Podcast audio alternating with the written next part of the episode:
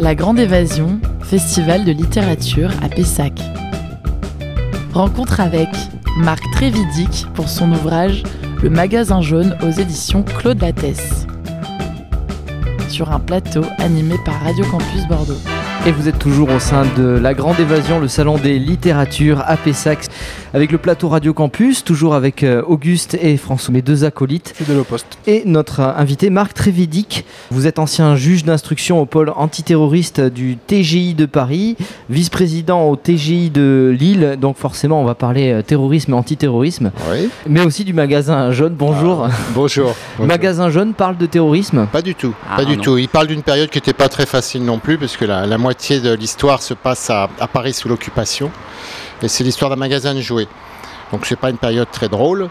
Et justement, c'est un peu le contraste entre le monde de l'enfance et du jouet, et puis ce qui se passe dehors, le monde des adultes et les atrocités et, les rafles. euh, voilà. Donc c'est malgré tout euh, un fanatisme qui en chasse un autre. Puisqu'on on a commencé sur le roman, il, il y a, euh, il y a ces, ces deux histoires qui se croisent, qui se passent dans ce microcosme qui est le magasin, Oui. qui est fermé sur cet extérieur très violente, et puis la grande histoire qui va se dérouler autour. Oui, mais c'est un peu à l'image de nos sociétés d'aujourd'hui aussi, c'est-à-dire euh, tendance au repli ou au contraire on va essayer de lutter contre ce qui nous arrive. hein. Donc, le magasin jaune, c'est un univers abrité. Euh, Est-ce qu'on n'a pas tendance face à, à l'agression des, des- aux problèmes contemporains, euh, je ne sais pas moi, le- la crise des migrants aujourd'hui, etc., la crise économique, différents problèmes comme ça, se replier dans, dans son un univers, euh, voilà, son propre univers. Alors à l'échelle politique, ça veut dire on ne veut pas d'Europe, par exemple. Vous voyez ce que je veux dire? Donc c'est un symbole aussi, le magasin jaune. C'est le symbole d'une réaction euh, face à une agression. Du repli, magasin de jouets, du repli vers l'enfance aussi? Oui, c'est-à-dire quelque chose qui, qui- un univers préservé, en tout cas, des horreurs du, du monde. Maintenant, au contraire, hein, euh, il y a aussi cette idée de résistance quelque part. C'est euh, aussi une forme de résistance en gardant un univers préservé. euh, De, résister contre ces atrocités. Donc c'est une double facette en fait. Et puis plus profondément, c'est aussi, c'est aussi lutter contre le fanatisme, lutter contre l'idéologie, lutter contre l'antisémitisme, et ça pourrait être lutter contre l'islamisme aujourd'hui, c'est-à-dire la résistance par une, la résistance aux idées, aux idéologies. Et en tant que juge, pour la première fois, peut-être vous êtes plongé dans une enquête c'est très intéressant quand même de, se dire, parce que cette période, je la connais pas du tout, j'ai envie d'écrire dessus. C'est un réflexe qui est un peu, ça peut paraître curieux, c'est l'inverse de ce que je faisais avant, encore une fois. Mais, vous avez un enthousiasme vrai parce que vous découvrez, et comme vous découvrez, vous, voilà, vous avez envie de faire partager, et ça, donne sans doute euh, un peu de chaleur à l'écriture. Alors justement, pour revenir à votre euh, métier, qui est juge au, tribunal de grande instance, est-ce qu'on pense à un moment donné à se, cacher, à se dissimuler derrière un pseudonyme? J'y ai pas pensé. Je, pensais que j'aurais effectivement plus de difficultés ayant une étiquette à faire autre chose que, ce, qui est marqué sur l'étiquette. hein. Quand il y a marqué antiterroriste, c'est difficile de, faire autre chose. Euh, mais c'est aussi pour en sortir. Donc prendre un pseudonyme, vous n'en sortez pas de votre étiquette. Si vous faites sous pseudonyme, vous restez euh, antiterroriste puisqu'on ne sait pas ce que vous faites par ailleurs. Euh, En sortir par le haut, c'est montrer qu'on peut faire autre chose, le faire admettre euh, et aller au-delà de l'étiquette. Le problème de la France, c'est que c'est vrai, on est un pays d'étiquette. Vous ne pouvez pas être deux choses à la fois. Euh, euh, voilà, vous êtes, vous êtes boulanger, vous êtes juge, vous êtes ceci, c'est nos corporations finalement, et vous n'avez pas le droit de sortir de, ça. Alors qu'il y a des pays, aux États-Unis, vous pouvez faire 20 000 choses différentes sans que personne n'y voit rien. Vous pouvez vendre des cacahuètes et être président de la République. Enfin, il y a des cas. donc, donc voilà. En France, c'est beaucoup plus difficile. Mais autant le faire ouvertement, parce que sinon, bah, vous ne sortez pas de la case où on vous a mis, hein, si vous le faites sous pseudo. Donc non, ça m'a pas traversé l'esprit de le faire sous pseudo. Alors du coup, j'hésite à, à vous remettre dans votre étiquette première. Pas de problème. C'est faire plusieurs choses. C'est ne pas être réduit à, à simplement ce qu'on a été, ce qu'on connaît, mais pouvoir avoir d'autres univers. L'antiterrorisme en, en France est assez médiatisé. Oui. Pour autant, y a-t-il des, euh, des faits euh, dont personne ne sait, qui sont complètement euh, cachés et qu'il vaut mieux ne pas le savoir d'ailleurs?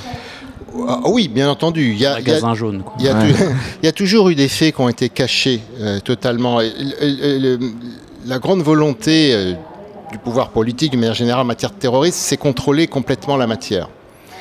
Euh, et contrôler l'information sur cette matière. Euh, pourquoi Et, et ça, se- ça rejaillit même sur, euh, sur le procureur de la République de Paris qui va vous faire une conférence de presse sur une affaire euh, et il ne fera pas sur une autre. Moi, sachant que l'autre existe euh, pour, différentes raisons, euh, je le vois. Euh, donc il y a un choix de ce qui va être médiatisé ou pas, porté à la connaissance du public en matière terroriste. Ça a toujours existé. Mais dans le passé, on ne portait rien à la connaissance du public. C'est bien simple. C'était secret. Et, et, maintenant, de plus en plus, on porte à la connaissance du public. Mais il ne faut pas croire qu'on porte tout à la connaissance du public, loin de là. En tout cas, aujourd'hui, dans, dans, les médias, on a vraiment le problème du terrorisme qui est presque, euh, ouais. qui apparaît au cœur. Euh, finalement, est-ce que c'est euh, la réalité du terrain ou ça a toujours été le cas?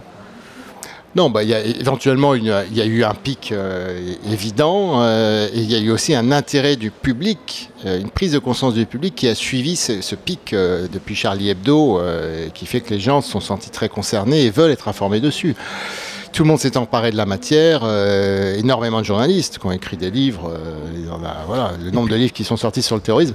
Mon premier essai sur le terrorisme, c'était en 2010, au cœur de l'antiterrorisme, il y avait peu de gens qui écrivaient sur le sujet. Hein. moi, j'ai vu la, la différence aujourd'hui, euh, tout le monde a différents... Tout le monde veut s'emparer de la matière, du, du psychiatre, en passant par le, le, sociologue, ou etc. Est-ce pour ça, de, du coup, que vous vous, vous vous, vous dirigez maintenant vers le, le roman ah bah, Enfin, le Non, roman, je, pense, le, je pense que je très certainement un essai sur le terrorisme à un moment ou à un autre. Mais il ne s'agit pas d'écrire pour écrire, il faut avoir des choses à dire. Hein. Bon, mon roman précédent, Alam, était sur la confrontation entre l'art et le fanatisme religieux.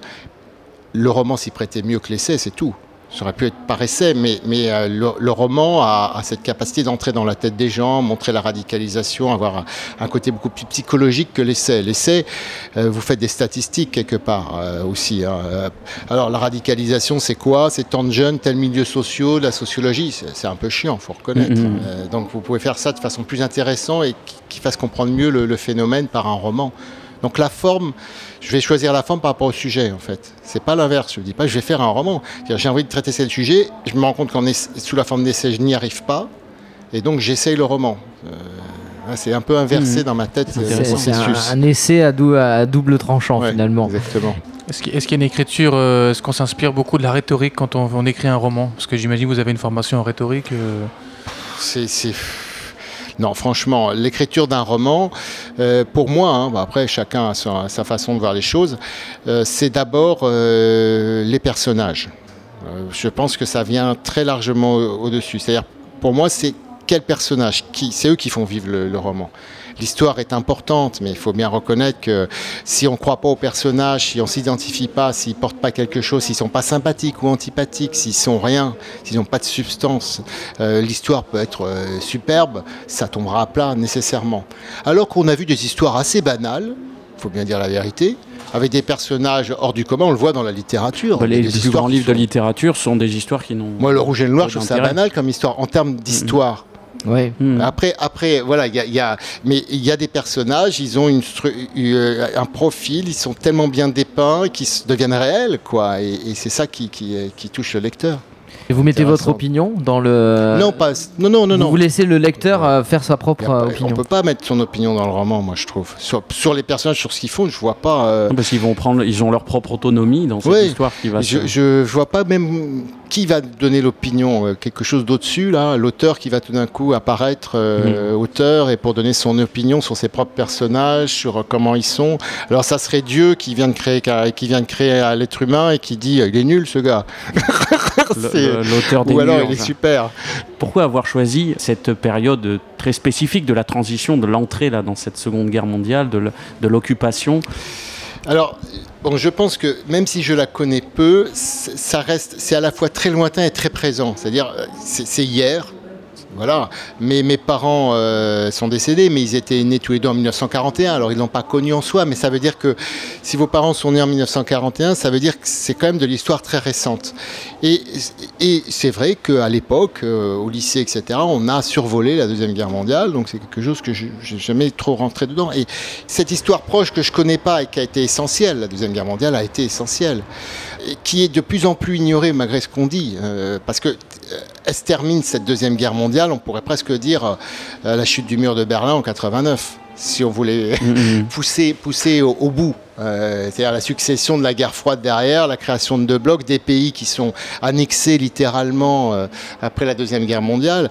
Et, et donc c'est tellement récent et je, J'en ai discuté avec mes enfants. euh, voilà, 1989, ça vote quoi pour vous? Ils vont pas vous sortir la chute du mur de Berlin déjà. Donc c'est l'histoire très récente et oubliée très très très vite. hein. Euh, et il y a aussi quelque chose d'essentiel. Ça reste l'antisémitisme, ça reste que l'être humain est capable de faire, ça reste l'étoile jaune, ça reste tout ça. Alors si on doit faire une fixation, euh, quand on voit le fanatisme islamiste aujourd'hui, l'antisémitisme ou les racistes divers, l'islamophobie aussi pour certains, hein, c'est pas la question. On a quand même des, sujets récurrents qui moi me touchent parce que évidemment je me suis beaucoup intéressé à la radicalisation, au fanatisme professionnellement, et donc ces périodes que je connais pas bien, mais je sens qu'il y a quelque chose qui, se répond.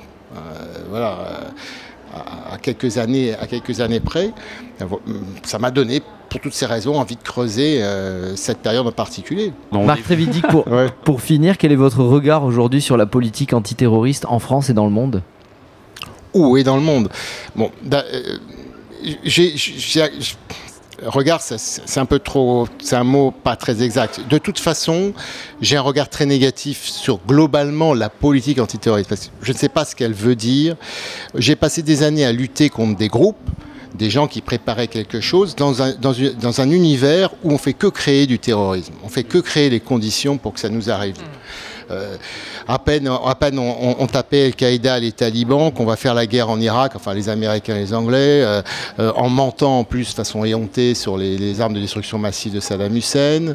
Euh, on tue des, milliers et des milliers de personnes sous un faux prétexte. Et après, euh, euh, jamais on fait de l'introspection en disant mais bon, ok, c'est ignoble ce que font les terroristes, mais jamais ils ont tué autant de personnes qu'on était capable de le faire nous, en balançant des bombes euh, sur de faux prétextes. Tout cas, les Américains et les Anglais pour ce qui est de la première guerre en Irak. Donc, tout ce qui est, il y a côté blanc, côté noir, je ne supporte pas. Euh, évidemment, les gens peuvent être choqués de l'entendre sous cette forme-là. C'est gris, c'est gris partout. Et donc c'est un peu trop facile en costard-cravate de prendre des décisions, de dire on va faire la guerre là, on va bombarder les populations, de nous prendre pour des abrutis, parce que je me souviens des images, euh, les frappes chirurgicales, on montrait des écrans là, euh, les premières guerres du Golfe. où- Voilà, mais là c'est juste l'endroit où il y a, il y a le Regardez, tank, il y a fait le truc, alors qu'on sait qu'il y a eu plein de morts et que ça n'avait rien à voir avec ça. Donc c'est vraiment se moquer du monde. Alors il faut lutter contre le terrorisme, bien sûr, mais d'un autre côté, euh, il faut pas, il, il faut être honnête. euh, euh, Il n'y a pas une vraie volonté de, de lutter contre les causes. On peut être parfaitement copain avec des gens qui, qui, qui diffusent sur la planète une idéologie, euh, voilà, qui sert au terrorisme. Voilà, Ça- il y a une grande hypocrisie. Il y a, il y a une vraie hypocrisie de- dans le discours euh, antiterroriste. C'est la raison pour laquelle vous euh, aujourd'hui vous avez un peu quitté ce monde ou euh, Non. Non Non, non, non, non. J'ai eu la loi des 10 ans qui m'a forcé à quitter, quitter l'antiterrorisme. Il n'y a évidemment aucune volonté que j'y revienne du côté de, de, de ceux qui pourraient m'y faire revenir. Donc voilà, j'adore cette matière. J'ai jamais aimé l'ambiance, si vous voulez. Je sais pas comment. La matière, travailler ce genre d'enquête, j'adore. L'ambiance du monde antiterroriste, c'est autre chose. Très délétère et on peut s'en passer. Merci en tout cas Marc Trévidic d'être Ouais. venu sur Radio Campus Bordeaux et bon festival, voyagez bien. Merci, merci. La Grande Évasion, festival de littérature à Pessac.